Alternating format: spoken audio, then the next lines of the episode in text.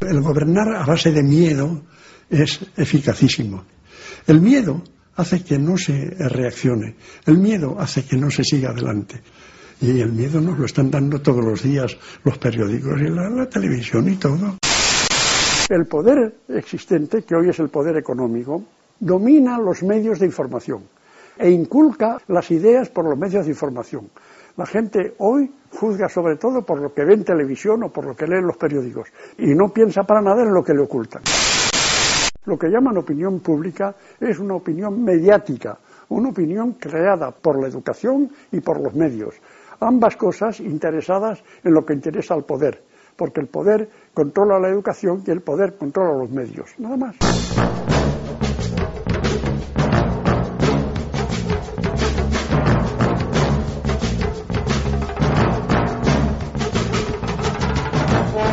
Le gustaba que le llamasen apóstol del 15M porque era un título que excedía a su humildad y porque entendía que el movimiento que tomó las plazas no debía tener mesías. Pero aunque no lo buscase, sus palabras fueron leña que avivaron aquel fuego que se encendió hace ahora justo tres años. Además, era inevitable que un hombre que se apellidaba San Pedro y tenía esa barba blanca de sabio nos recordase a los viejos apóstoles. Y lo fue, pese a él mismo. Fue un mensajero que enseñaba esa buena nueva esencial que tanto nos cuesta aprender. Vivir, amar la vida sobre todas las cosas, la vida digna, una vida que reúna la humanidad y justicia suficientes para ser merecedora de tal nombre. Aunque el pasado 8 de abril se cumplió un año de su muerte, creo que seguiremos recordando cada 15 de mayo como aniversario de José Luis San Pedro, el maestro de la vida, que decía que tenemos el deber de vivir, es decir, de comprometernos con la vida y con las vidas de los que nos rodean, porque la vida es nuestra reina y señora, como él mismo decía. El tiempo no es oro, decía también, el tiempo es vida, el tiempo no es dinero, el tiempo es movimiento, el movimiento que asusta al poder, que nos prefiere calladitos, quietos, asustados, como muertos. El poder nos asusta para dominarnos, decía San Pedro. Frente al miedo retorcido que retuerce las palabras y nos retuerce el cuello, él animaba una sencilla pero difícil tarea, la libertad de pensamiento. Sin libertad de pensamiento, la libertad de expresión, la democracia, no valen nada no hacía sino recordarnos las palabras de Horacio que Kant divulgó como lema de la Ilustración. Atrévete a pensar. Y si te atreves a pensar, te atreverás a vivir. Solo el que se atreve a vivir puede vivir libre. La vida, esa era la materia que enseñaba José Luis San Pedro y su primera enseñanza es que nunca dejamos de ser aprendices. Nunca dejó de ser un aprendiz de sí mismo, según sus propias palabras, que eran una invitación más a pensar. Estaba recordando a los clásicos de nuevo, el viejo mandato de los griegos, generalmente atribuido a Sócrates, que dice, conócete a ti mismo. San Pedro mostraba que la vida puede sobre el silencio, la palabra sobre el ruido, el pensamiento sobre la sinrazón, la humanidad sobre la economía. Él era el humanizador de la economía, el economista que quería que los pobres fueran menos pobres frente a los que persiguen que los ricos aumenten su riqueza. Un disidente dentro de ese mundo de números que no entiende de personas. San Pedro se llamaba a sí mismo disidente y nos recordó la necesidad de disentir, de oponernos con justicia a un modelo injusto. Quizá esa fue su última lección, que no nos podemos rendir. Si no se rindió él, que tenía casi un siglo, y vio todo tipo de tragedias, no podemos los demás. Tenemos el deber de vivir y pensar libremente. Tenemos también el derecho, el derecho que nos niegan quienes deberían garantizarlo. Pero no se puede negar la vida como nos enseñó San Pedro. La vida vence, la vida empuja, la vida cambia. Otro mundo no solo es posible, es seguro, decía. Quieren hacernos creer que no hay otro, pero no queda otra que cambiar este sistema porque está agotado, se muere. Tenemos el deber de intentar transformarlo en uno más justo. Según contó su mujer, Olga, que hoy nos acompaña, esa fue su última voluntad. Que no le lloremos, que gastemos esas fuerzas combatiendo. El día en el que entrevistamos a San Pedro, Nacho Vegas abrió con su música el programa y hoy que le recordamos también lo hace con esta memorable canción sobre los actores poco memorables que no se atreven a cambiar el guion de la película que tiene lugar en nuestra sociedad. Les presento a Andrés, vive solo en Madrid. Compra el ABC y escribe sonetos en latín. Usa bisoñé y su mejor amigo es un calcetín que pone su mano izquierda cuando quiere que alguien le comprenda por allí. Viene María, divorciada y liberal. Tuvo algún amor, pero quien los quiere hoy se ahí vendrá le echa vodka al té y se siente culpable si no va a votar. Hay gente tan adorable como actores poco memorables trabajan en mi película. Crudérrimas tardes, bienvenidas y bienvenidos a la carnicería de la cadena Ser, una película sonora para oyentes que no siguen el guion, protagonizada por Roberto García, sonidista, Mar Gómez, productora, Ana Alonso y Alfonso Latorre, guionistas y montadores, y dirigida por el que os habla, Javier Gallego Rudo. Dicen que solo hacen su papel, espían por rendijas a otros que jamás los ven. Y también se hacen los muertos. Eso es algo bastante común. Padecen varias fobias que no se han descrito aún. Dirías que son igual que tú. Ahí está Ramón, Policía Nacional. Estudió una vez consigue sacar la oposición. Hoy le visten de azul y se gana la vida de torturador. Es tan agradable, son actores poco memorables. Por allí llegan a Chincón, otra lúgubre canción cree especial, pero no lo es, miradlo bien. Es medio maricón y se meaba en la cama hasta los diez. Este es su ratín de gloria, no empañemos una bella historia hablando de él. Hasta de sí mismo se ríe Nacho Vegas en actores poco memorables. Esta grandiosa canción sobre seres llenos de pequeñas mezquindades en las que la mayoría caemos más de lo que nos gustaría reconocer. Actores poco memorables que protagonizan la olvidable película de este país. Se duermen por las esquinas, dicen que está escrito en el guion, espían por a otros que huelen mejor sufren en los aeropuertos, pero no quieren dejar de ir. Se ofenden por las cosas que a nosotros nos aburren mortalmente. Esta es Raquel, dice que algo cree en Dios. Guarda un arma ilegal con las bragas en algún cajón. Se presenta así, yo soy una hija de la transición. Hay gente tan adorable como actores poco memorables trabajan en este film. El nuevo film discográfico de Nacho Vegas, que contiene escenas tan memorables como esta, se llama Resituación. Resituarnos y resituar este país es lo que tendríamos que hacer ahora que nos hemos dado cuenta de que la mayoría de las piezas de este rompecabezas está fuera de lugar. A situarnos y resituarnos cuando perdemos el sitio en el río de la vida nos enseñó a través de la literatura y del ensayo el pensador, académico, economista el maestro José Luis San Pedro, el río José Luis, como él decía, que confluye con el río Olga, que ya nos aguarda en la sala de espera, el libro que narra la vida de esos dos ríos por los que vamos a navegar en el programa de hoy. La muerte me lleva de la mano, pero se está portando bien porque me está dejando pensar. José Luis San Pedro.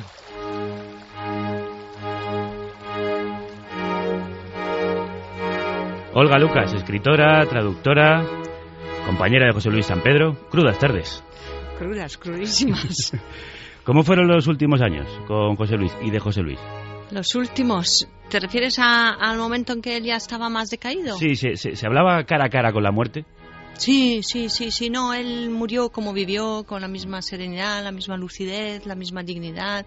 O sea, su caso no era este del ateo que a última hora llama al cura por si acaso. No, no lo tenía muy claro, fíjate si lo tenía claro que los últimos dos días él deliraba un poco por la debilidad y por la fiebre a Sí. ratos, pero él se daba cuenta, no es que había perdido la olla, porque sa- sabía que está, y cuando estaba así un poco mejor se daba cuenta y decía, vino a la médica a verle Sí. y la médica de cabecera dice, ¿cómo estás, José Luis? Y entonces él dice, pues no, mire, si yo estoy bien, a mí no me pasa nada, lo único que veo cosas raras, usted si quiere no vuelva más, envía aquí al loquero, me declaran loco y con esto resolvemos. Y la otra decía, no hombre, no, José Luis, no estás loco, es que estás un poco débil, tienes fiebre y tal. Y entonces, porque él le contó una historia que acababa de ver las hijas del zar. Y total, se va a la médica y me dice, ¿sabes qué te digo? Que si esta dice que yo no estoy loco después de haber visto las hijas del zar, es que la loca es ella. O sea, que mantuvo el buen humor hasta... O sea, que mantuvo el buen humor, mantuvo la lucidez, la serenidad. Él sabía que se estaba muriendo. Cuando yo le intentaba dar una medicina o algo, me decía, pero ¿para qué te empeñas en interferir el curso de los acontecimientos? Me estoy muriendo, acéptalo.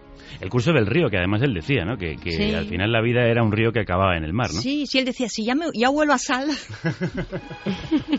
Te reías mucho con él, ¿no? Mucho, mucho, es que era imposible no reírse, es que, bueno, la gente, un día me preguntaron a alguien, bueno, varias veces me han preguntado, ¿y cómo era San Pedro enfadado? Digo, pues no lo sé.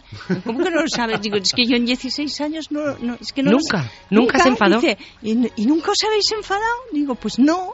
Y eso que éramos siameses casi. Y no, pues no, pues no nos enfadábamos.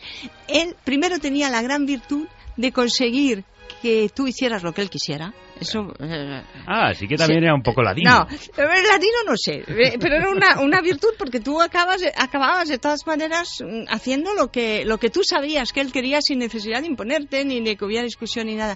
Y luego tenía ese sentido del humor que, claro, o sea, lo mismo se ponía a hablar como los moros, así como él había vivido su En infancia Tánger. en Tánger, entonces imitaba perfectamente ese habla y después de que te has reído ya ninguna discusión es lo mismo. Ah. O sea, te arrancan una carcajada y ya no lo puedes retomar en el mismo punto el cabreo. Es lo que más echas de menos, su risa y su forma de hacerte reír. No, yo, yo, yo echo de menos todo, echo de menos su risa, sus caricias, sus elogios, sus todo, pero también sus las conversaciones, su sabiduría. Es que, es que te deja el listón tan alto que luego te, te aburre todo el mundo. Bueno, vamos a intentar no aburrirte y vamos a intentar no aburrir a la audiencia porque afortunadamente tenemos a una de las eh, de los siameses aquí, de estos dos siameses que son José Luis San Pedro y Olga Lucas. Este libro, la publicación de la sala de espera, eh, publicado por Plaza y Janés, y volver a recordar a José Luis, ¿te remueve mucho por dentro, te hace sentir mal o al contrario? No, el libro en sí no, porque, porque en realidad mm, no remueve nada. Tú has dicho al principio que, y era cierto, que, que, y yo lo decía, y luego me lo han echado en cara cada vez que me han visto llorar, que no había que llorar, sino que seguir luchando. Yo confieso que he hecho las dos cosas. No he parado, pero también he llorado mucho. Y, y- y yo creo que he llorado más que en, que en el resto de mi vida. Pero el libro no es que lo remueva el libro porque mi vida en realidad no ha cambiado. A mí me hace mucha gracia, la gente me da consuelos de duelos y yo digo, pero ¿de qué duelo me hablas? Lo mío es aprender a convivir con un fantasma. Yo hago exactamente lo mismo que hacíamos, solo que él no está físicamente. Lo peor es la mañana, porque ya cuando te tienes que abrir el ojo y tienes que asumir, o sea, Que no está. no, es, es- eso es más duro, ¿no? Yo antes me quejaba de que cuando me despertaba tenía el temor de si lo iba a encontrar vivo o no. Y, y, o sea, yo me levantaba ya desde hacía mucho tiempo con la angustia de si no habría ocurrido algo malo en la noche. Y ahora he cambiado esa, esa incertidumbre angustiosa por la absoluta certidumbre de que no lo voy a encontrar. ¿Y su recuerdo está presente en, en tu casa? ¿Tienes fotos, recuerdos? ¿Vives? Está, es- está todo. Y la actividad es la misma cuando no son unos niños que han hecho un trabajo en un colegio. Mira, el, el- no sé qué día, un día de estos voy a, a un instituto que lleva su nombre a, a plantar un olivo con los ajá. chavales en su memoria y luego darles una charla. y tal. Pues cuando no es eso, eh, son bibliotecas, talleres de lectura y... y- Te está dando mucho trabajo, José Luis. Sí, me da más trabajo de muerto que de vivo. Pero bastante No te deja descansar ni cuando él descansa. no, no, no, no, no, no. Primero él nunca descansaba, pero ahora que se ha ido eh, es, es, es, es todo igual que antes. Pero es gratificante ver que la gente realmente no olvide y luego, sobre todo, lo más gratificante de todo es que cuando estás acostumbrada a que los gestores culturales solo saben decir no hay presupuesto y vas por ahí a los pueblos y a las bibliotecas y a los y, y te encuentras que la gente está haciendo sin un duro cosas fantásticas. Porque tampoco descansan, como José Luis. O sea, no, sí, pero, pero no sé, o sea, estuve, por ejemplo, unas jornadas en Albacete. Ajá. Y, o sea, eh, yo cuando llegué ahí no entendí bien, se desarrollaban las jornadas en el centro José Saramago Sí. y alguien se acercó al director a felicitarle porque estaba lleno y, y no entendí bien su respuesta inicialmente porque el hombre contestó, me importa más el proceso que el resultado. Y realmente luego cuando estuve ahí vi que ahí se habían unido la Asamblea de Albacete, el Ateneo de Albacete, la Universidad Popular de Albacete, un grupo de teatro, uno de pop, uno no sé qué, todos, todos unidos para llenar dos, dos días, unas jornadas en las que se repasó absolutamente toda la obra económica, Ajá. la literaria, se hizo una representación sobre el teatro. Los del taller de grabados de la Universidad Popular se compraron el libro Mar al Fondo, que no sé si sabéis que está dedicado, son un conjunto de relatos dedicados a un mar distinto cada relato.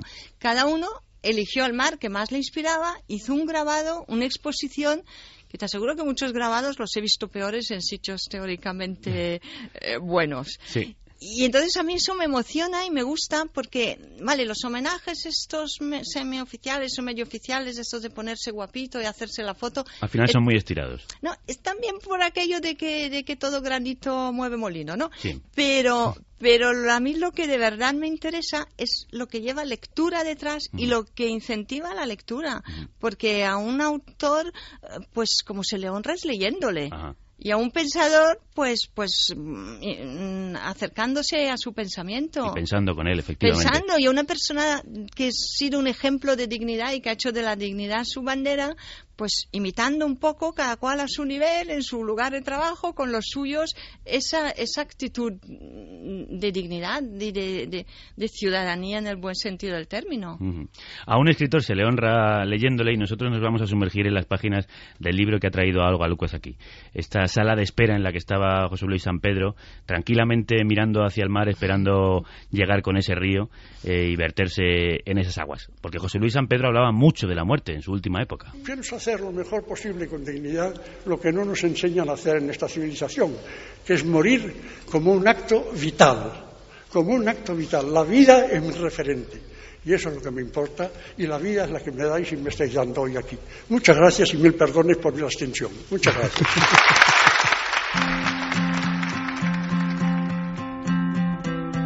Lo hemos dicho, murió a los 96 años, pero cuando uno le escuchaba, y nosotros tuvimos además la suerte de estar en vuestra casa y hablar con él, veía la juventud de su pensamiento y de su voz y de su, y su energía. ¿no? Eh, fue siempre un hombre tan joven de espíritu y cómo lo conseguía. Yo creo él decía que porque tenía la conciencia tranquila. No, no, pues no, no, no es poca cosa, ¿eh? que no es fácil llegar a los 96 años con la conciencia tranquila. Y que él decía que lo importante es aprender a convivir contigo mismo y entonces a partir de ahí todo es más fácil. Hemos dicho que es un maestro de la vida, es como yo definiría a San Pedro. ¿Qué crees que ha enseñado San Pedro fundamentalmente sobre, sobre el arte de vivir? Yo creo que todo. San Pedro era un excelente comunicador, por lo cual fue un muy buen docente y, un, y un buen novelista, porque sabía comunicar y tenía... Pero luego tenía un saber estar, sabía estar en cualquier sitio, no cambiaba su discurso, o sea, podía estar en el Palacio Real o en la- una asociación de barrio mm, pobre y, y- y- y no por eso cambiaba su discurso. Bueno, la cosa tiene su lugar y su momento, evidentemente, pero, pero yo creo que le caracterizaba mucho la autenticidad, que es y entre la autenticidad y el saber comunicar es con lo que él más se pudo acercar y, y luego la reflexión constante, el constante aprendizaje de sí mismo, el no sentar cátedra, Es algo, el por no cierto, creerse. Eh, es algo que se ve en el, en el libro, ¿no? Co- Constantemente Mm. tomaba notas, hacía esquemas, Mm. estaba dándole vueltas a ideas que han sido incluidas algunas de ellas en esta sala de espera, ¿no? Sí, en la sala de espera en realidad las notas están incluidas un poco para ver, para enseñar al lector su método de trabajo Ajá. y para justificarme, para que me entiendan por qué solo he reproducido los tres primeros capítulos. Porque realmente él trabajaba con un sistema que él llamaba de destilaciones sucesivas, como el buen vino, Ajá. y entonces eran unas notitas, otras no- que solo entendía él, luego cogía unos colorines y ponía ah, una flecha para aquí, otra para allá, entonces en la siguiente tanda ya se reordenaba de otra manera, luego otra, otra, y al final llegaba a un punto que ya sí que se podía entender Mm. y reproducir. Pero claro, él, él tuvo mucho afán en escribir este, este libro, porque... porque ¿Qué es este libro, Olga? Cuéntanos. bueno, este libro en realidad son como si fueran dos libros, ¿no? Bueno, luego tres por los apéndices, pero en realidad son dos libros. Entonces, en el primero es una cosa así más bien más lírica, porque eh, la historia data de cuando nosotros nos conocimos en, en Alama de Aragón, a las Donde orillas del confluyen los ríos. sí, donde confluyen los ríos. Pues nosotros, claro, él mm, tenía 80, yo 50, estaba, mm, había tanta diferencia de todo, de edad, de, de procedencia, de de- de estatus social, de proyección pública, de todo.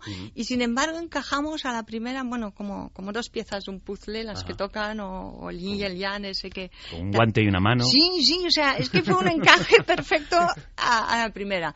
Y, y entonces él, que como sabéis siempre fue muy dado a lo de entremos más adentro en la espesura y en el querer averiguar, entrar en las causas, pues se le ocurrió que para entender mejor el fenómeno y para conocernos mejor y para entregarnos mejor el uno al otro, que escribiéramos, o sea, él tenía siempre esa metáfora manriqueña en la cabeza de, con- de que los, los ríos van a parar al mar y de considerar la vida como un río. Entonces él me propuso que él escribiría el río José Luis, que yo escribiría el río Olga, y luego cuando ya los tuviéramos, eso se lo escribía cada uno por separado, y luego cuando estuviera juntos confluían en el río Musa, que la gente se piensa que eso es que yo era la musa, pero no, eso significaba minusválidos unidos, sociedad apañada. Qué cachondo. Sí, sí, no, no, sí, hemos llegado a firmar cartas poniendo el membretito de Musa y el presidente y a mí me ponías, no sé si directora o secretaria general, porque decía, sí, sí, yo mucho presidir, pero los que mandan son los directores Los generales, sí, sí. Y tú eres la directora general. claro. Eso decía él. También decía Sí. que queréis como dos bueyes que se apoyaban el uno Sí, en el luego él otro. también dijo la metáfora de los bueyes. Y entonces, bueno, pues teóricamente estábamos escribiendo cada uno su relato y el tercero lo debíamos haber escrito juntos. Pero son de esas cosas que luego hay otros proyectos, vas para arriba, para abajo, no sé qué, Sí. total, que eso quedó así.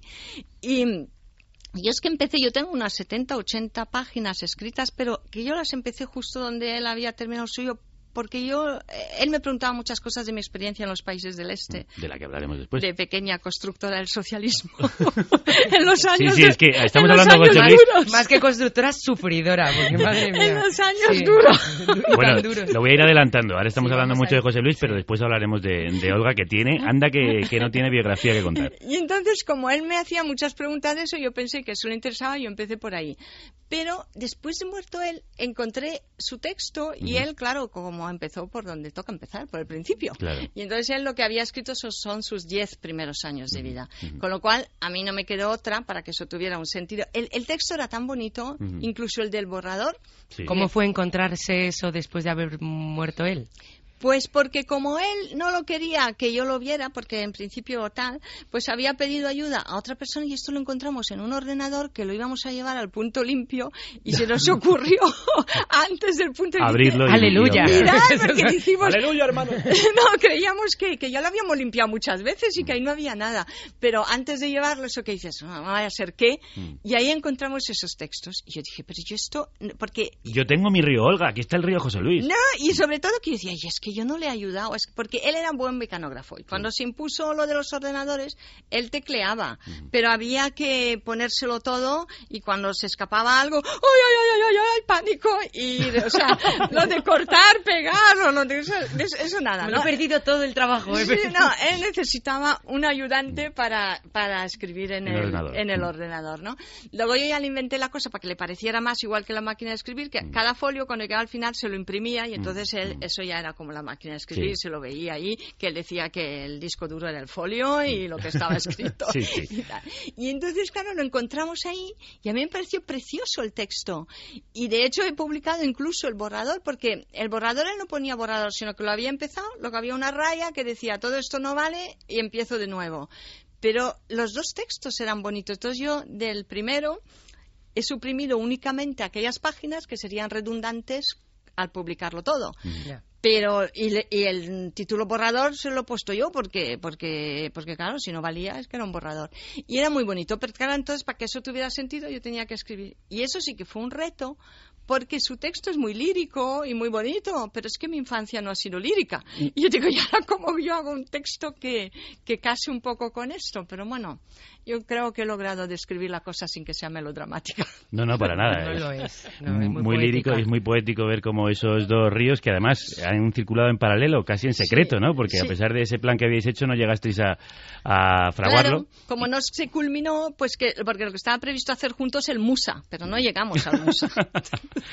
Estamos hablando de José Luis San Pedro y queremos recordarle con este hermosérrimo montaje que nuestro compañero Marcos Granado hizo con motivo del primer aniversario de su muerte. Está. Sigue ahí, en el banco, frente al gran sarcófago etrusco de terracota, centrado bajo la bóveda. Esa joya del museo. Agredir la inocencia de la mente infantil sembrando dogmas, que es lo contrario de la libertad de pensamiento. Tenemos el deber de vivir la vida, es decir, tenemos el deber de ser nosotros mismos lo más que podamos cada uno de nosotros en compañía de los demás, porque solos somos muy poca cosa. Yo he sido bastante fiel a algo que se me ocurrió cuando yo tenía veintitantos años, que era tratar de ser yo quien era yo. Y yo he tratado de hacer mi arbolito, que no tiene por qué ser eh, genial, ni grande, ni extraordinario, pero sí intenso, dedicado y honesto. Lo mejor que he podido. Lo que llaman opinión pública es una opinión mediática, una opinión creada por, la educación y por los medios. Ambas cosas interesadas en lo que interesa al poder, porque el poder controla la educación y el poder controla los medios, nada más. La gente no razona, no piensa. Ahora mismo, frente a unas elecciones, la gente no piensa. La cultura nuestra, la occidental, tiene una crisis de valores brutal. Y hay otras formas de desarrollo, el desarrollo de las personalidades, hacerse más persona. Pero hay que seguir adelante. Las batallas hay que darlas, se ganen o se pierdan, hay que darlas por el hecho mismo de darlas, porque eso nos cumple, eso nos ratifica. La, la vida no se para. Y vosotros, queridos jóvenes, tantas caras jóvenes que veo, que me dan la ilusión de que estoy en una clase mía, que fue, fue el escenario, uno de los escenarios más hermosos de mi vida. Muchas gracias a todos. Me cuesta trabajo hablar. Yo estoy conmovido.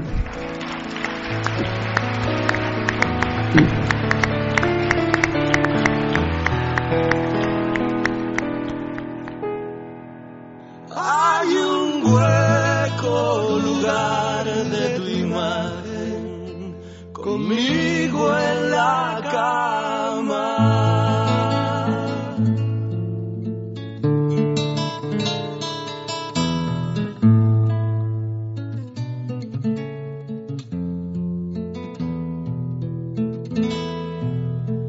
Hay un triste reflejo de cielo flotando en mi alma.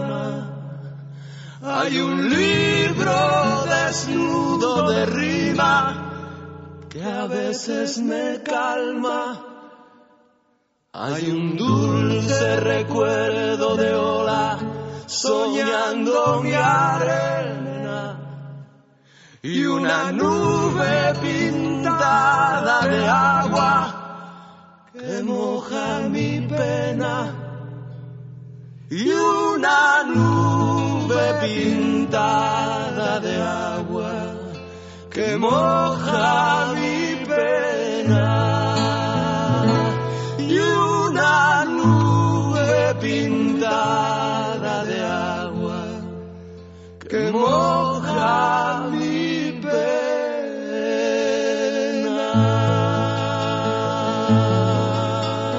Conmovedor verso de Ángel Caído, la canción de Pedro Guerra, que además habla de recuerdos y de agua.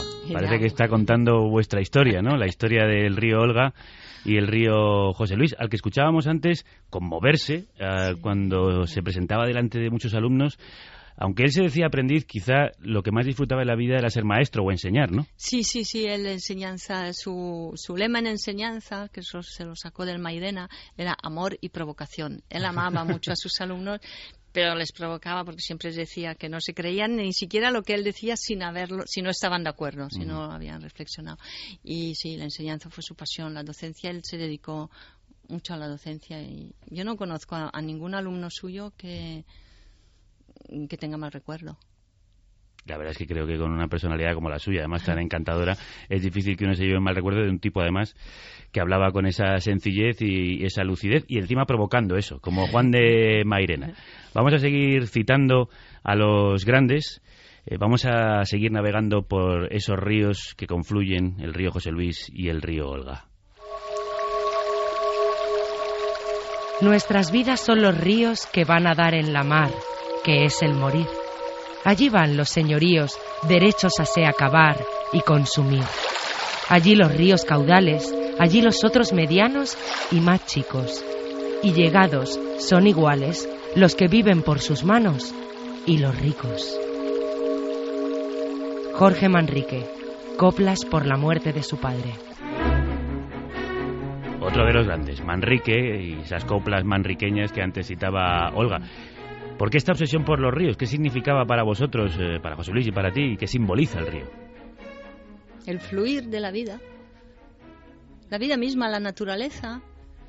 ¿Teníais además contacto con el río real? ¿O ¿Físicamente también os gustaba ir a los ríos o al mar? Eh, No, yo creo que es que nuestras vidas sí que han estado, yo si repaso mi vida también he vivido siempre en ciudades con río y, y yo creo que él también, pero era más una metáfora Ajá. que, o sea, no íbamos a pescar, vaya. Si es eso por lo que me preguntas, no, no teníamos barquichuelas ni cañas de pescar. Y eso que en Peralejos de las Truchas tienen un monumentito a San Pedro. San Pedro no era pescador como el verdadero, como el primer, no digo el verdadero, perdón, con el- como el apóstol San Pedro, pero sí que le gustaban los ríos como aquel. Bueno, pues vamos a navegar. Seguidme cauce arriba por la historia de estos dos ríos cuyas corrientes se unen.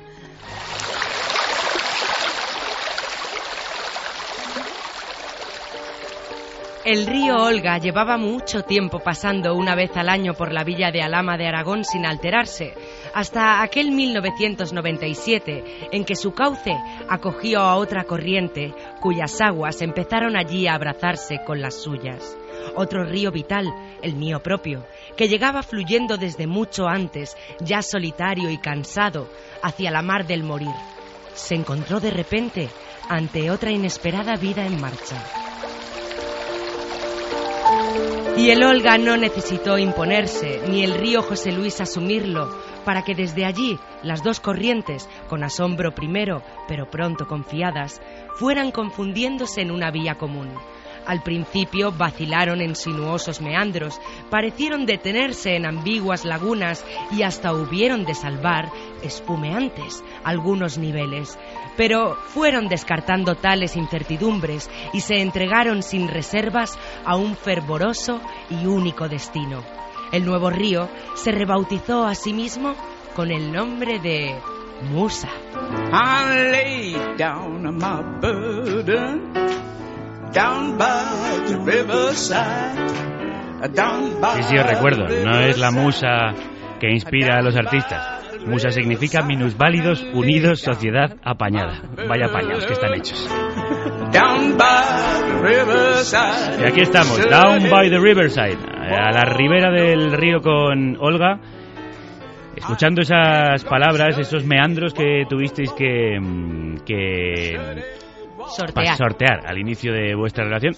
Eh, aunque creo que tú ya estabas encandilada con San Pedro antes de conocerle, mucho antes. Hombre, yo como media España me enamoré de San Pedro cuando le vi aparecer en televisión cuando todavía era la tele en blanco y negro. Y escribía además esos libros como...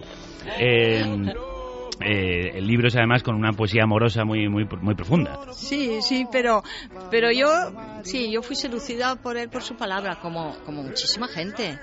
Él era muy romántico, Olga, porque mm, tiene, tiene el- algo en su relato. Era una persona muy sensible.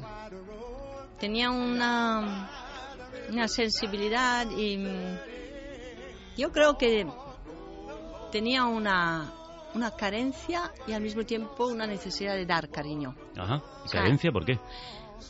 No sé, pues las mismas. Bueno, no sé, no, no me voy a meter a psicóloga suya de. de- tal. yo A estas creo, alturas. a estas alturas, no, yo sí creo que probablemente, a lo mejor. Pero claro, no puedo saber si eso realmente mi teoría es válida o si es que él nació así. Ah. Pero yo creo que hay un momento en su vida cuando él tiene pues ocho o nueve años que lo sacan de Tánger, se lo llevan a Cihuela y ahí se ve solo en, en, en, lo que para él era la Edad Media saliendo del Tánger de entonces y con sus padres lejos, sus padres lo hacen con la mejor voluntad del mundo Sí. para que vaya a un buen colegio en Zaragoza. Pero él en ese momento se ve solo y lo meten ahí en el internado de los jesuitas y tal. Y, y yo creo que en ese momento él debió sufrir como una falta de algo, Ajá. Pero no sé. Vamos, no adelantemos acontecimientos porque después hablaremos de las infancias de ambos ríos, pero yo quería ver ese momento en el que una pieza de un puzzle y otra encajan exactamente, una mujer que ya venía encandilada como tantas otras y, y tantos hombres que también estaban enamorados de San Pedro por verle la tele en blanco y negro. Media España, ha dicho Olga. ¿Cómo fue? ¿Cómo fue ese flechazo? O sea, ¿cómo, cómo sucedió? ¿Cómo, cómo ese, ese, romper de olas? No, pues la cosa tenía, tuvo su gracia. Nosotros frecuentábamos él desde hace 40, yo desde hace 20 años, el, el- mismo balneario. Y en aquella época, o sea, ahora los balnearios son otra cosa porque ahí se mezcla de todo. Pero Las aguas está claro que tienen que ver mucho en vuestra sí, historia sí, de amor. Sí, sí. Y en aquella época los balnearios pues eran realmente si se necesitaba mucha fe en las aguas para, para irte a hacer una cura. Y, y estaba siempre lleno de, de personas mayores, pero de estas quejicosas, o sea, yo me quejaba así tal.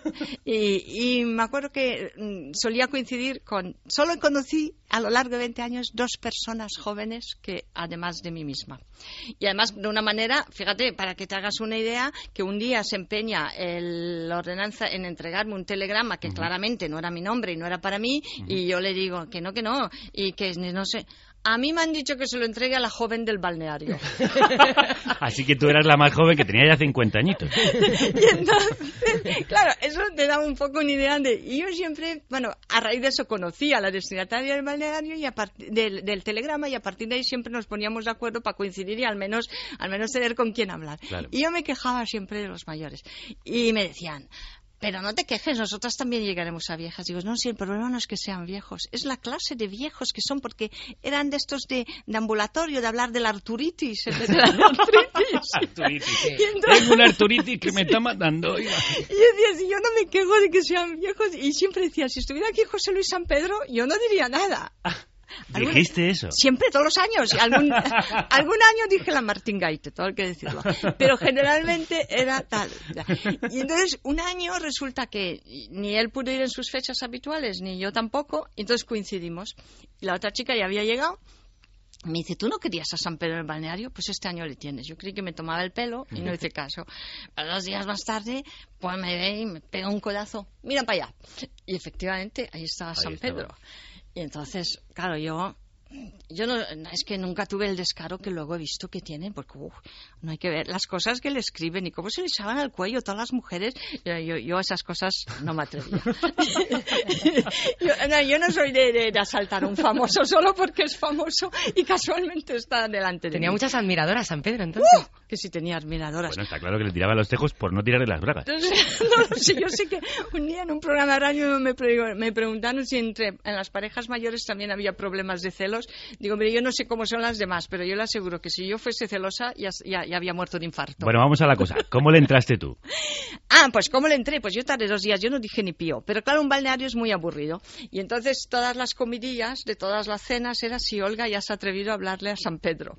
Y entonces ya llegó un momento que era una cuestión ya no, no solo de ganas, sino de desafío, de, que- de no quedar como una gallina ante todos. Porque me decían, tanto reclamar a San Pedro y este año le tienes y no dices nada. Y no, no es que ahí todo el mundo que ya, no. Entonces ya llegó un momento que no me quedó más remedio que, que- que hablarle, porque casualmente llegamos a estar los dos juntos en una misma sala. Yo había entrado primero, él entró después, se sentó de manera que yo quedaba de espaldas. Entonces yo le digo, no, no, si solo estamos dos, no nos vamos a estar dando espaldas. Y entonces él, con esos aires decimonónicos que tenía, Que decía- gastaba. Se gastaba, decía, ah, no, no, señorita, yo era por no molestarla, pero si es así, el que se mueve soy yo.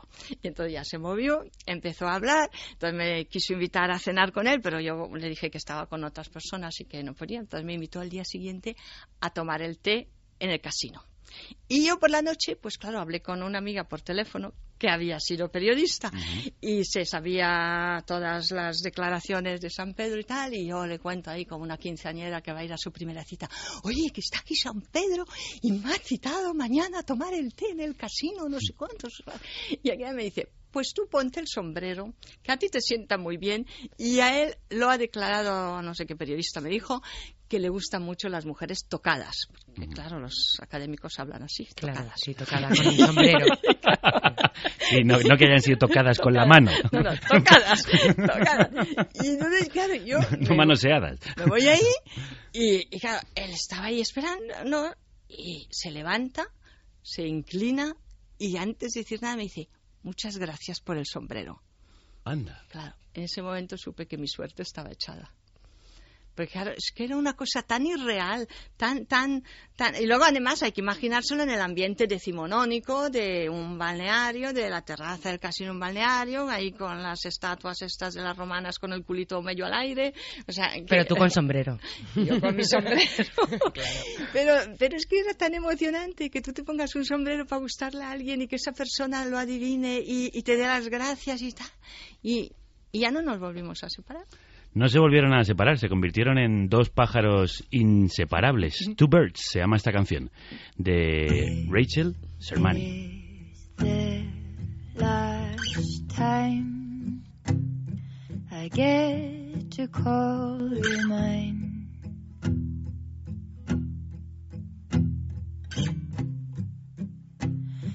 We never liked it anyway. Two birds returning to the sky. So sweet yet so bitter. So sweet yet so bitter. You wrote such a good letter. I have it by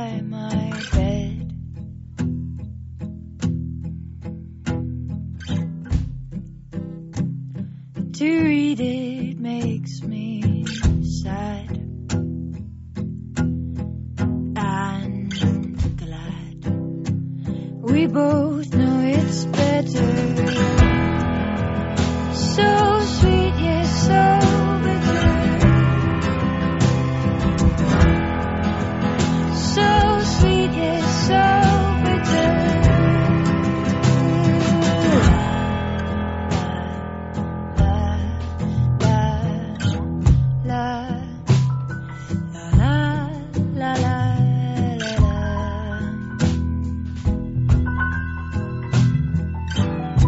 Solemne, inmensa, sobrecogedora por momentos esta canción de Rachel Sermani. Así se llama esta prometedora cantante de 22 años, escocesa, una de las representantes del mejor folk de su país.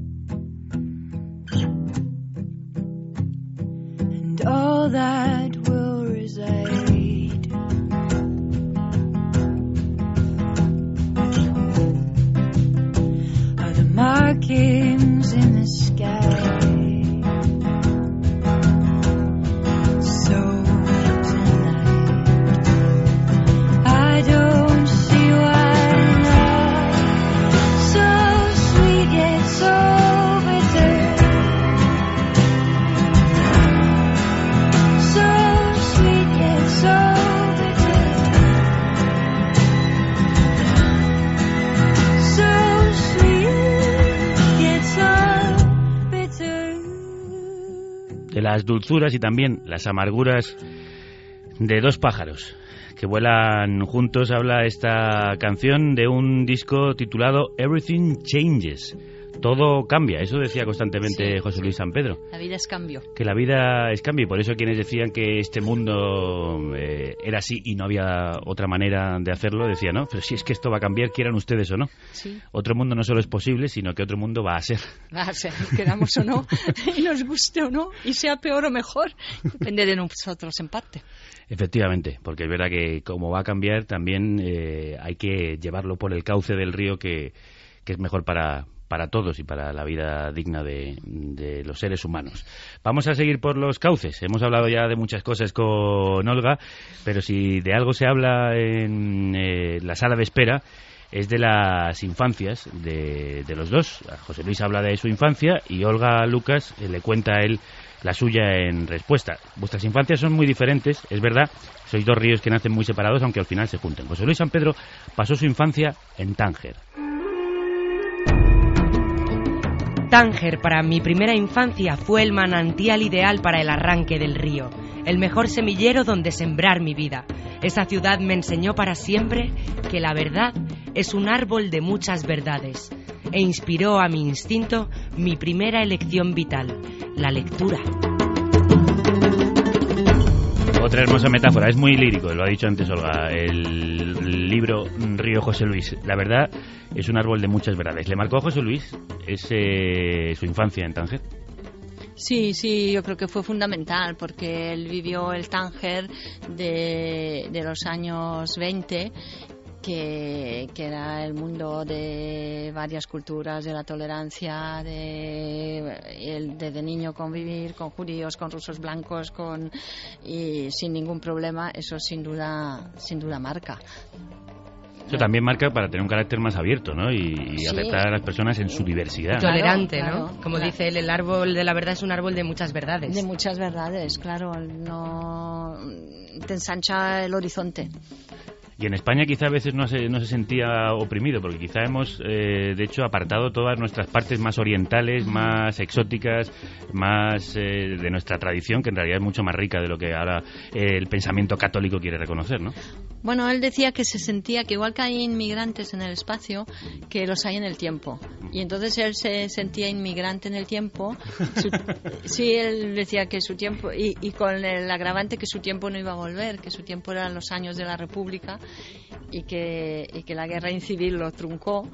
Y, y él se sentía más cercano a esos valores entonces se sentía más, más se sentía por eso in- imprimió esto Nada. de inmigrante en, en el tiempo. Pero él sí que incorporó a su cultura mucho del oriental sobre todo mm, para escribir octubre octubre para y él realmente incorporó muchas mu- vamos mu- mucha cultura oriental a su bagaje Y se debió de sentir inmigrante cuando sus padres decidieron que estudiase en el Colegio Sagra- Sagrado Corazón en Zaragoza, como Sí. antes nos contabas, y le envían con su familia primero al Ama de Aragón, ¿no? Aquel contraste debió de ser un choque brutal. Sí, bueno, a Cihuela, que todavía es un, es un pequeño pueblecito de Soria, donde en aquella época, según cuenta él, todavía se dormía en las sábanas de lino del lino que cultivaban. Anda.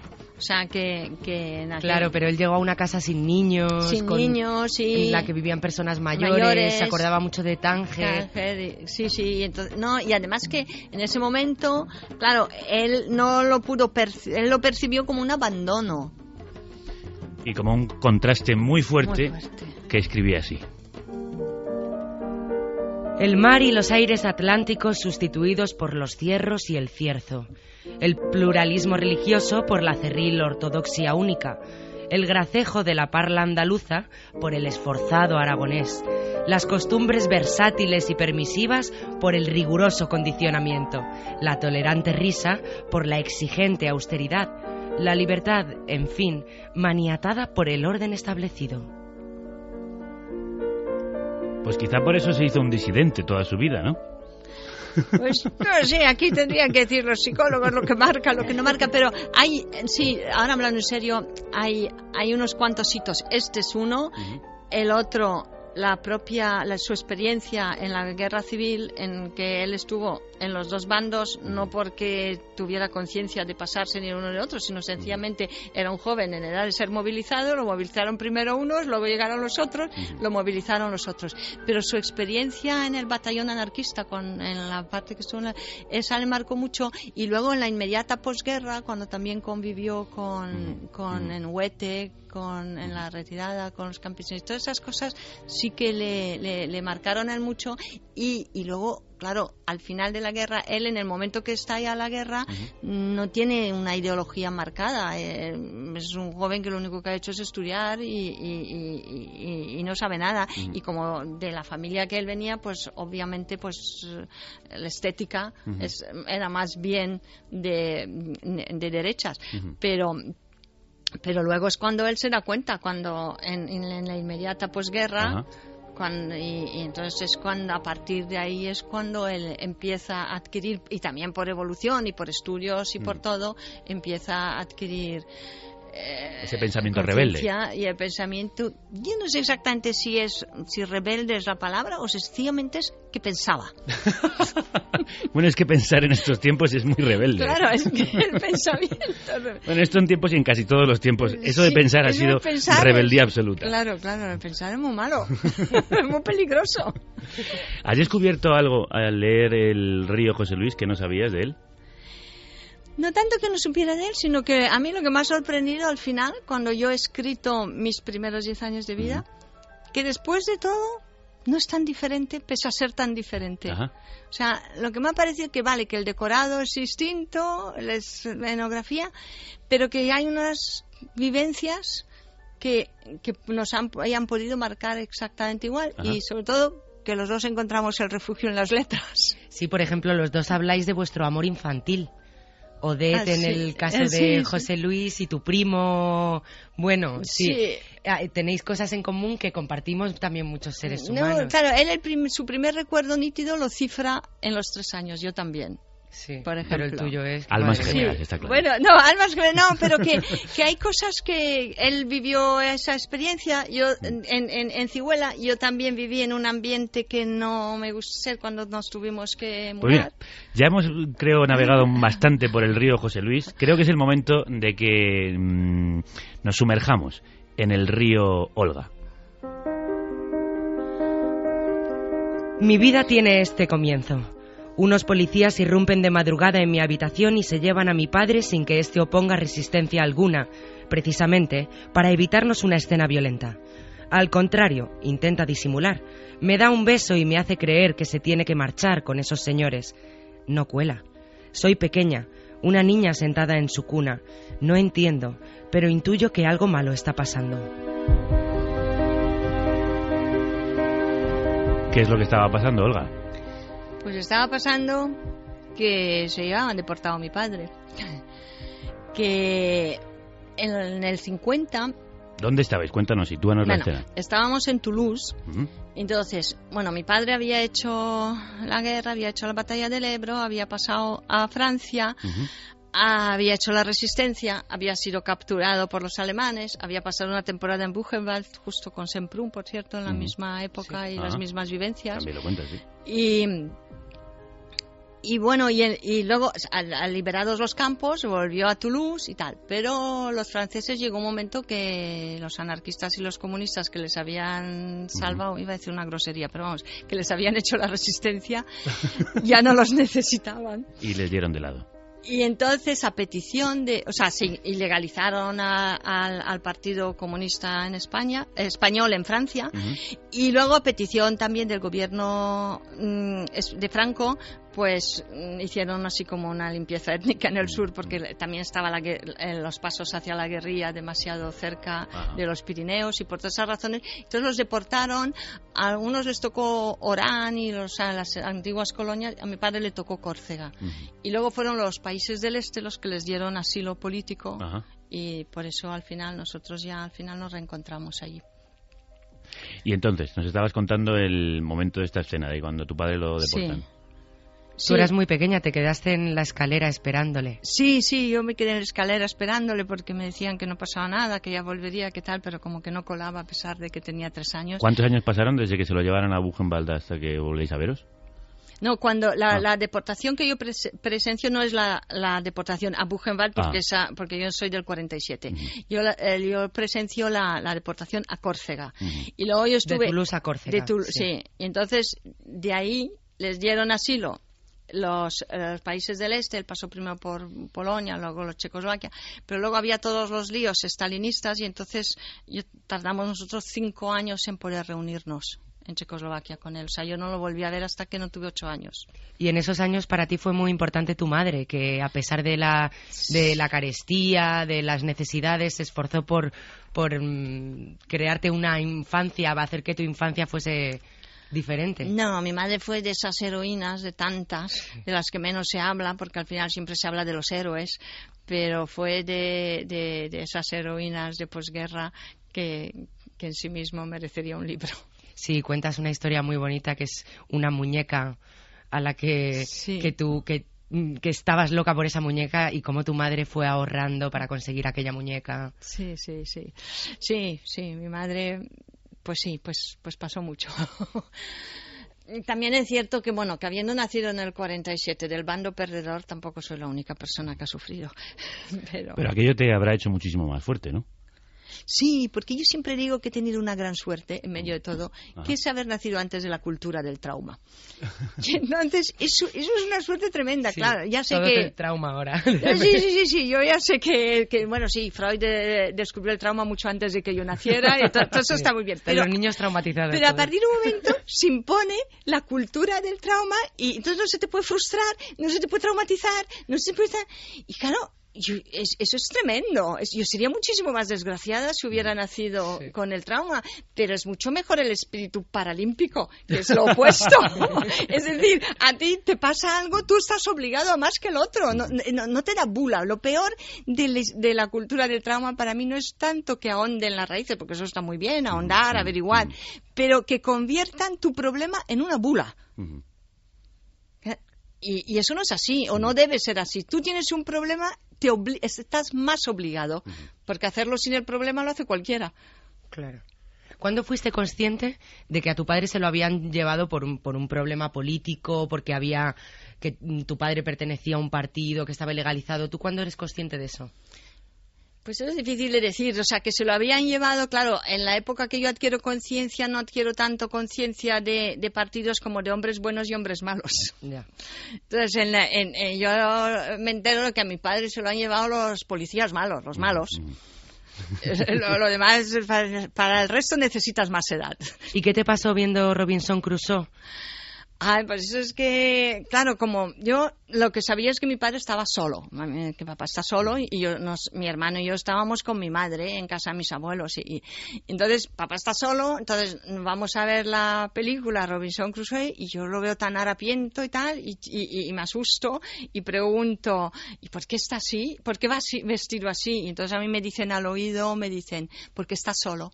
Entonces, claro, yo me imaginé que mi padre tenía esa pinta y empecé a Mi padre es Robinson mi padre está Crusoe. solo este está vestido así porque está solo ergo mi padre Robinson Crusoe. está ahí con unas pieles espantosas Todo el mundo disfrutando de la película y ella llorando sin parar. claro y yo, yo me armé una escandalera que tuvieron que salir del cine y hasta que averiguaron qué puñetas me pasaba ¿De qué manera crees que te ha marcado tu infancia, esa infancia que cuentas en Río Olga?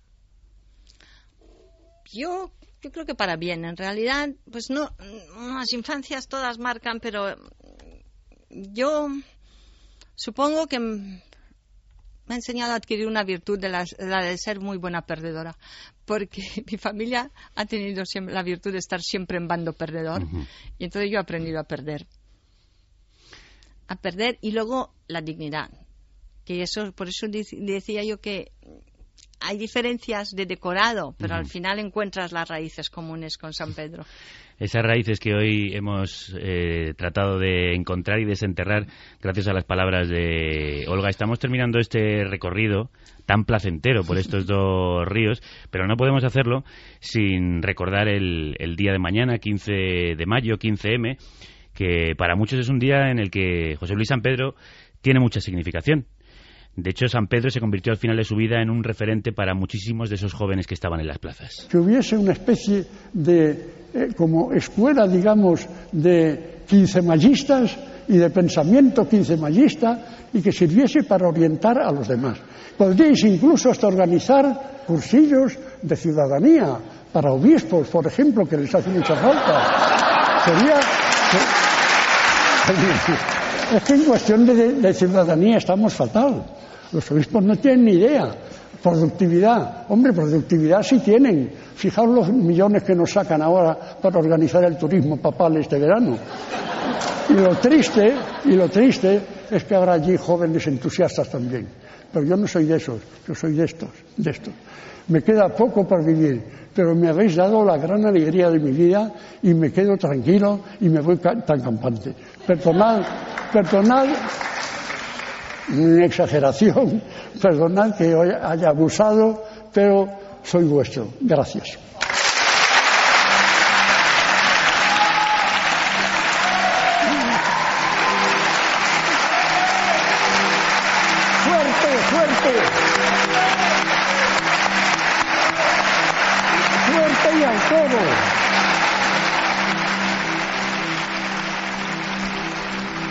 Madre mía, al final vamos a echar la lágrima y no queríamos. No, no queríamos. Suerte y al toro. Me voy campante. Se fue realmente campante, pensó. Se fue esperanzado, pensó que el 15M, los 15 mallistas van a seguir haciendo lo que él querría Ah, que hiciésemos. No, a corto y a medio plazo no se fue esperanzado. Se fue esperanzado porque sabía que la vida cambia y es verdad que a él le alegraron la vida a los 15 mallistas y puso esperanzas en ellos y tal, pero, pero también sabía de, de lo poderosos que eran y, y- y es verdad que él fue un referente, pero, pero también yo lo digo siempre no por desmarcarlo, sino todo, pero para situarlo en su justa medida. Él se cuidó muy mucho de no, hurga- no hurtar un protagonismo que no le correspondía. Por eso Sí, no fue al además sol, por ejemplo. Por ejemplo. Se deshacía de cualquier tipo de vinculación de- con el 15M como apóstol, como referente. Decir, bueno, pues si vosotros queréis utilizar mis ideas, me parece bien, pero yo soy uno más. Es que él siempre consideró que, debe- que debía utilizar eh, su nombre para darles visibilidad, no para aplastar la visibilidad. Por eso yo digo siempre que luego él no le pasaron las cosas que le pasan a Cayo Lara o a la Talegón. que le silban en las manifestaciones, efectivamente. Claro, y, y que cosa que yo no soy de echar a nadie ni de silbar a nadie, pero la coherencia tiene su precio. Pero sí le criticaron cuando él apoyó al 15M, a lo mejor a algún sector. Mucho, mucho, e incluso lo peor de todo fue la carta esa tan espantosa que circuló, que la atribuyeron Sí. y que por más que la desmentíamos, más... Ah, aquella más, que se llamaba Aquella como, que, eh, señor Rajoy, es usted un... Que era imposible que lo hubiese escrito José Luis y nada Claro, más recibir imposible, eso. sí. imposible. Y no solo por, por el epíteto que le dejaba Rajoy, es que toda la carta estaba mal escrita. O sea que- y, y no, sí, sí, sí, sí, fue, fue tremendo. Pero él... ¿Quiénes muy- le criticaron? Pues yo creo que los, la, la gente, de, yo creo que los de siempre, las cavernas está siempre, porque San Pedro durante mucho tiempo, hasta la guerra de Irak, le quería a todo el mundo, la derecha, y, o sea, gente que dices, bueno, pues este, este oye lo que dice, eh, porque... Es y- muy sensato. Sí, sí, no, pero le, le- le querían aunque disentieran de él.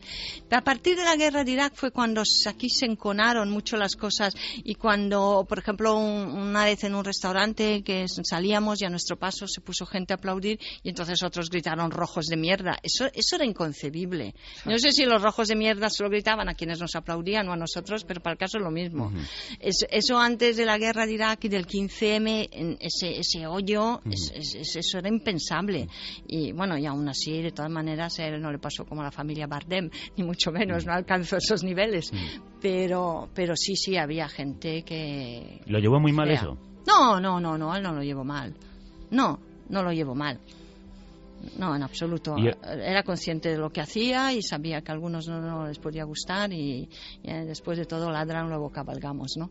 Cabalgamos, efectivamente. ¿Y crees que ahora sin José Luis San Pedro, sin José Saramago, sin Estefan Gesell, cabalgaremos? Pues yo creo que es nuestro deber y, y nuestra mejor manera de honrarles, seguir cabalgando, porque eh, ellos nos dieron lo que nos dieron, pero Pero ellos tampoco nos hubieran arreglado el mundo. No, claro. Porque tres personas no pueden arreglar el mundo, es verdad, se nos van muriendo todos. Yo tenía ganas que acabara 2013, pero 2014 empezó todavía peor. Y todos los días se nos muere un, un referente, pero la, yo creo que nos corresponde a nosotros. Nos corresponde a nosotros intentar construir, en la medida de nuestras posibilidades, que no son pocas, como diría José Saramago, un mundo mejor. Habría que buscar un desarrollo que en vez de buscar más, buscase ser mejores. Porque es asombroso que la humanidad, que siga todavía inmadura en el sentido de que habiendo realizado grandezas extraordinarias y asombrosas en el campo de la técnica, todavía no sepa vivir en paz ella misma, cordialmente, y que las palabras clave de hoy sean palabras como productividad, como innovación, como competitividad, es decir, de agresión, de enfrentamiento, de transformación, y no sean palabras de armonía, de paz, de convivencia y de feliz vida sobre un planeta eh, cuyos recursos tenemos que repartir entre todos. Si persigues tanto al viento, el viento serás tú. Cuando intenten alcanzarte, nadie podrá.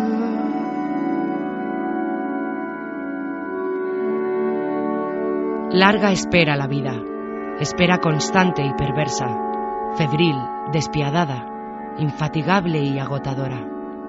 Siempre espero, a veces con la molesta extrañeza de no saber qué espero y la temerosa sospecha de que no hay nada que esperar.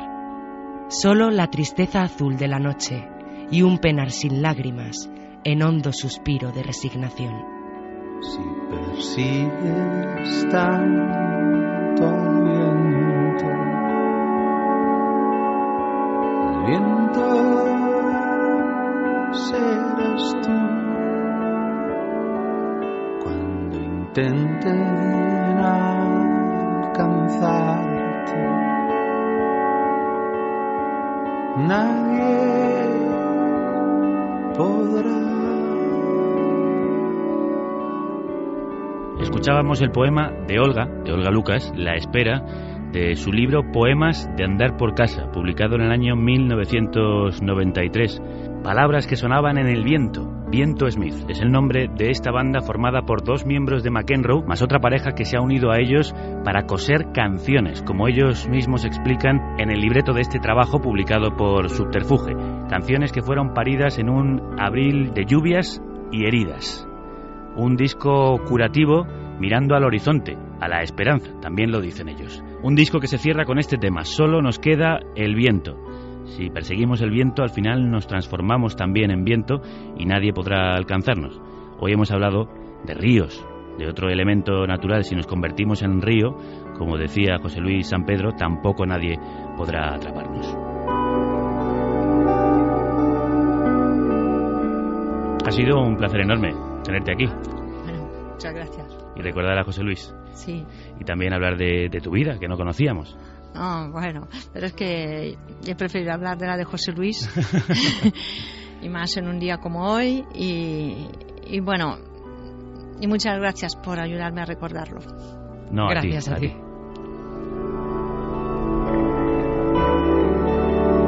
Vamos a rendirle un último homenaje. Quédate un momento, Olga. Porque al día siguiente del primer aniversario de la muerte de José Luis San Pedro, nuestro querido Severino Donate escribió este relato sonoro como homenaje al académico y economista que enseñó que la economía rima con poesía. La crisis económica ha sembrado de hermosas palabras nuestro día a día. Escuchen. Troika. Troika. Mini job. Mini jobs. Apalancamiento. Apalancamiento. Prima de riesgo. La prima. Consolidación fiscal. Consolidación fiscal. Emprendimiento. Emprendimiento. Autoridad reguladora. ¿Y qué me dicen de las medidas correctivas? Coste de oportunidad. Y la cláusula de suelo hipotecario. Inflación estructural. E inflación subyacente. Deflactor. Devaluación interna. Desregulación. Participaciones preferentes. Derivados. Qué hermosos reverberos del luz y sonido traen estas palabras. Ajuste salarial. Banco malo. No es la primera vez que cuento aquí que mis hijos juegan desde hace ya tiempo a ser neoliberales. Recortes. Recortes. Y con mi madre, cuando la llamo al pueblo, mantengo largas conversaciones sobre el techo de gasto, las agencias de calificación o los MOU. Sí, claro, no. Si se corresponde con las siglas en inglés de los memorándum que establecen las condiciones de los taxes económicos. No sé cuál será su actitud hacia todo esto, pero no se obceque. Busque lo bello del lenguaje y lo encontrará, como me ocurre a mí cuando oigo a Rajoy hablar de flexibilidad interna. Favorecer la flexibilidad interna. Deliciosa manera de pedirles a los empleados que se bajen los salarios y renuncien a sus derechos. O a la ministra Fátima Báñez enumerando las medidas colectivas Con extintivas, medidas colectivas extintivas. para no decir despidos. O a Dolores de Cospedal hablando de una política reformista, Una política reformista. Para ocultar el desmantelamiento de lo público. No me digan que todo esto no es lindo. Ayer recordábamos la figura de José Luis San Pedro. En un lejano día de difuntos, Carles Francino le preguntó, un poco en broma, qué epitafio le gustaría que pusieran en su lápida. Y el maestro dijo, Que ustedes lo pasen bien. háganle caso, era un hombre sabio.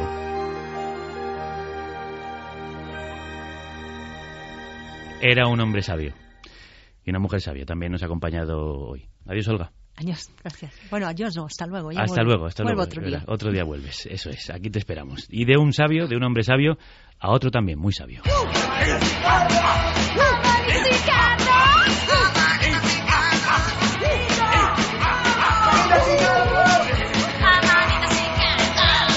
Amanitas y cardas.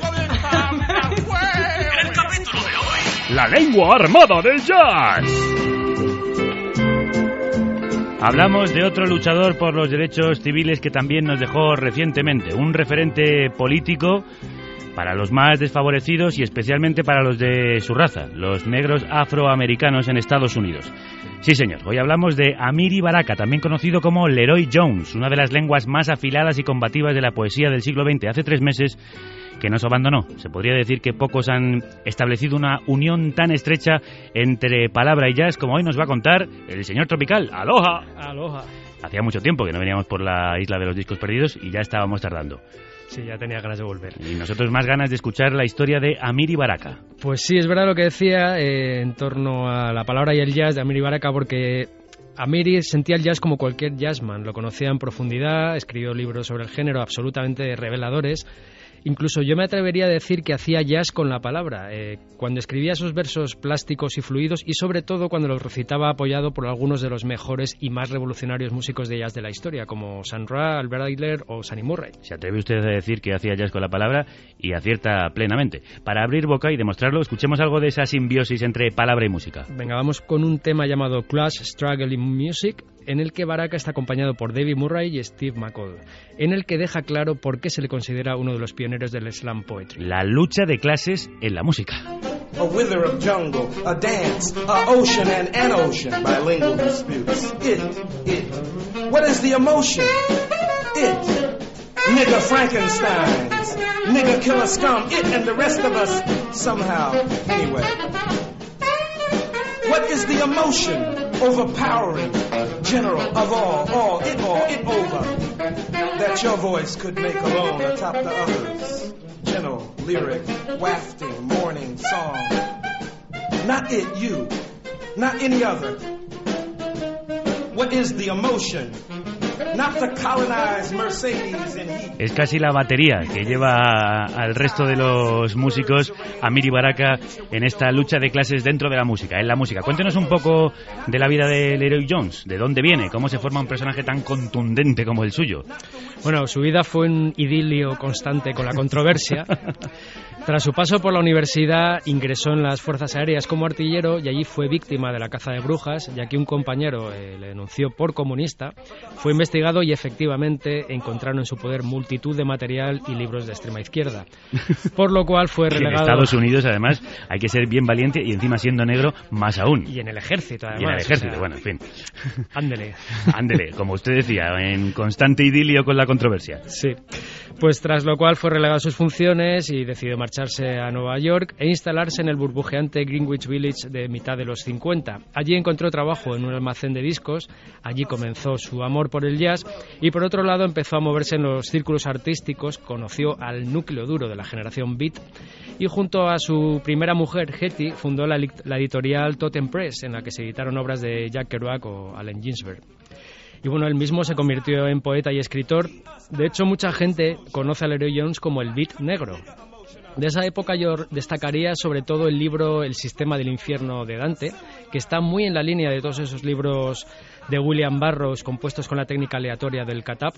Yo creo que este es un libro que lo abras por donde, donde lo abras siempre encuentras algo inspirador. La técnica del catap, de coger trozos de aquí y de allá y mezclarlos de maneras a veces agresivas, violentas y absolutamente eh, imprevisibles. Vamos a hacer, por ejemplo, un ejemplo, vamos a hacer un ejemplo de una prueba de. Si se atreve. Pues, eh, sí, voy a, tengo aquí y tiene usted aquí el sistema del infierno de Dante, el libro de Leroy Jones del que acaba de hablarnos y voy a abrirlo al azar a ver qué es lo que me encuentro, a ver qué tal. Pero necesito música, por favor.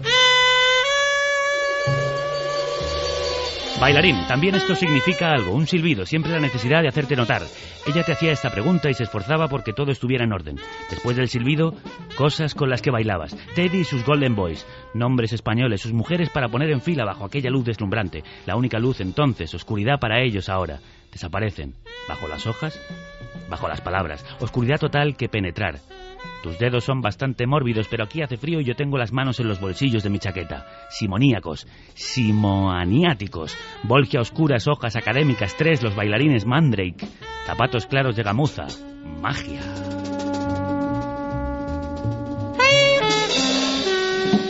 Adiós pongo por testigo que he abierto una página al azar y ha ocurrido algo mágico. Funciona, ¿verdad? Y funciona, y ha sido mágico. ¿Cómo ha sido, cómo fue la transición del Leroy Jones Beat al Leroy Jones bastión del Black Power, del poder negro? Bueno, pues simplemente eh, siguió la corriente de los tiempos. A medida que avanzaban los 60 se radicalizó su posicionamiento político y el punto claro de inflexión fue el asesinato de Malcolm X. Eso fue lo que le llevó a dejar a su familia, a instalarse en Harlem y a distanciarse del ambiente beat. Se volvió bastante crítico con el pacifismo y Ajá. adoptó un compromiso político bastante más radical.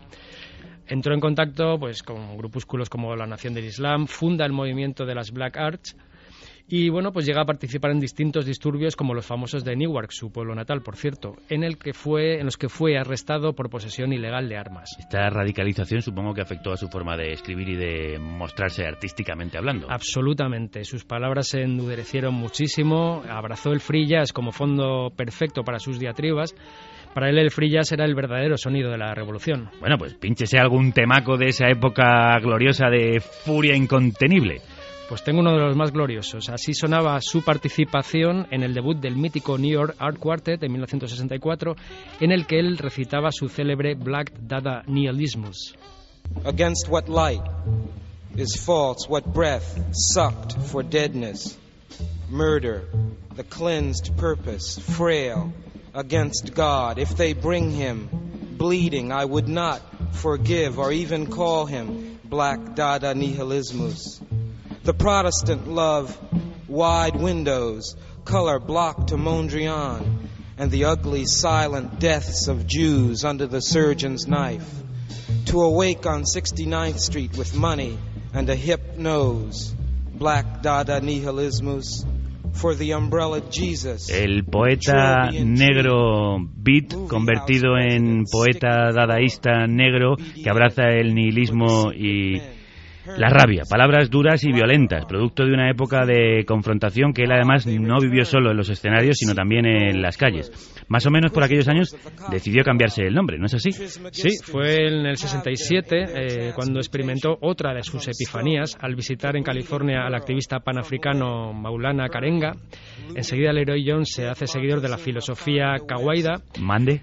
Sí, yo, yo no estoy muy puesto tampoco en la filosofía kawaida, pero tiene origen africano y bueno, uno de sus, no consignas, pero sí eh, principios, eh, pues recomienda cambiar el nombre anglosajón, el nombre de esclavo, como lo denominan muchos Ajá. afroamericanos, por uno de ascendencia africana. Entonces, el señor Leroy Jones adopta la fonética swahili para hacerse llamar desde entonces Amiri Baraka. Digamos que es una filosofía africanista que eh, reivindica la- las raíces africanas y la libertad de aquellos eh, hombres africanos que fueron llevados como esclavos después a, a América, ¿no? Sí, eso es el principio. Luego, si alguien quiere sumergirse, en Internet hay mucha información. Filosofía kawaida. Kawaida, muy bien.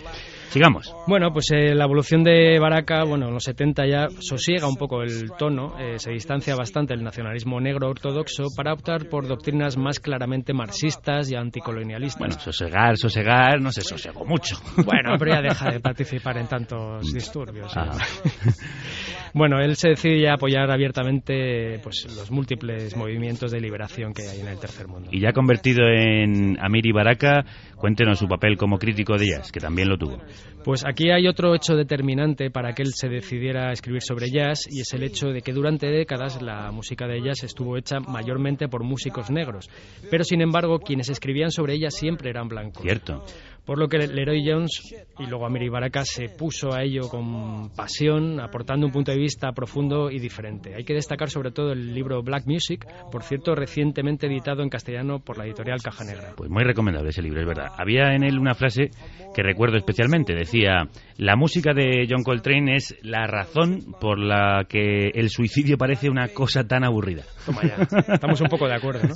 Estamos bastante de acuerdo y seguramente, bueno, no, seguramente no, seguro, el señor Pérez también estaría de acuerdo con esta frase. A pesar de estar siempre asociado al jazz, el jazz, al espectro sonoro sobre el que ha recitado Amiri Baraka, se ha ido abriendo bastante con los años, ¿no? Sí, él siempre ha reivindicado la tradición de música afroamericana en toda su extensión, no solo el jazz. Una de las frases más sonadas de Baraka es aquella que decía, si Elvis es el rey, entonces James Brown, ¿quién es? ¿Dios? Pues muy probablemente. ¡Aleluya! Bueno, por ejemplo, para una muestra de ese espectro sonoro más amplio amplia que le podemos escuchar en el próximo tema junto al contrabajista William Parker, homenajeando a la leyenda del soul Curtis Mayfield en aquel temaco llamado We Are the People Who Are Darker Than Blue. Somos la gente más oscura que el azul.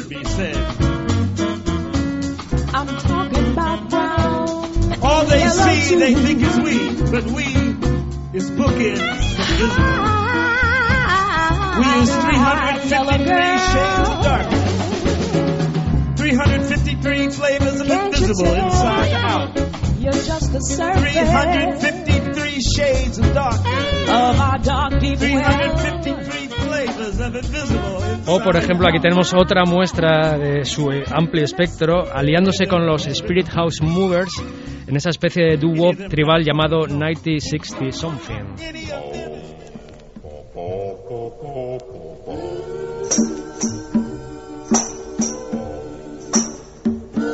1960 something.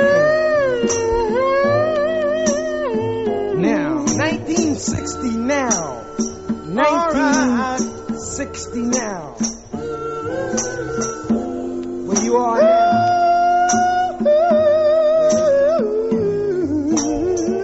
Flash! Black women jumps out the window.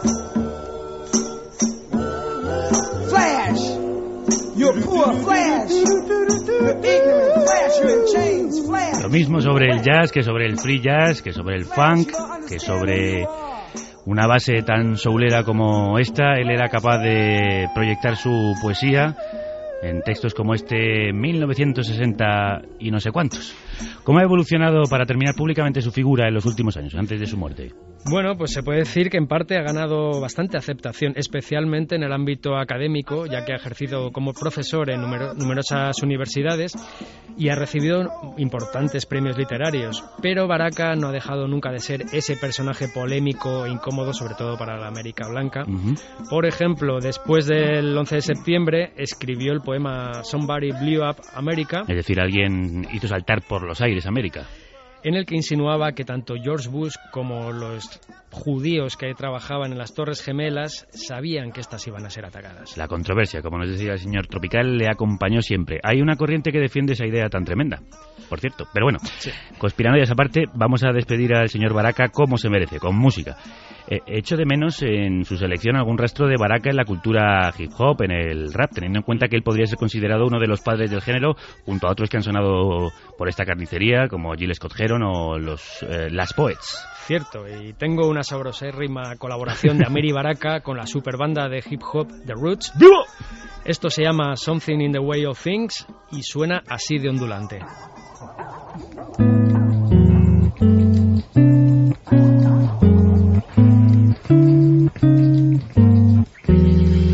town.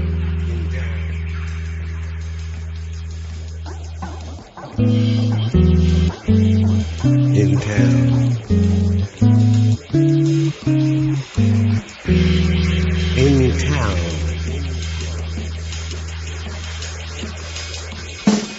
Something in the way of things. Something that will quit and won't start. Something you know but can't stand, can't know, get along with. Like death. Riding on top of the car, peering through the windshield for its cue. Something entirely fictitious and true that creeps across your path, hallowing your evil ways. Like they were yourself, passing yourself, not smiling. The dead guy you saw me talking to is your boss. I tried to put a spell on him, but his spirit is illiterate. I know things you know and nothing you don't know. Except Something in the Way of Things.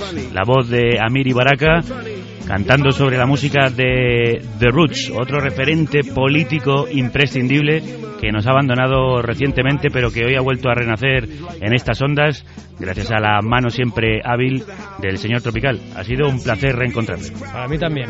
Hasta Y- la próxima.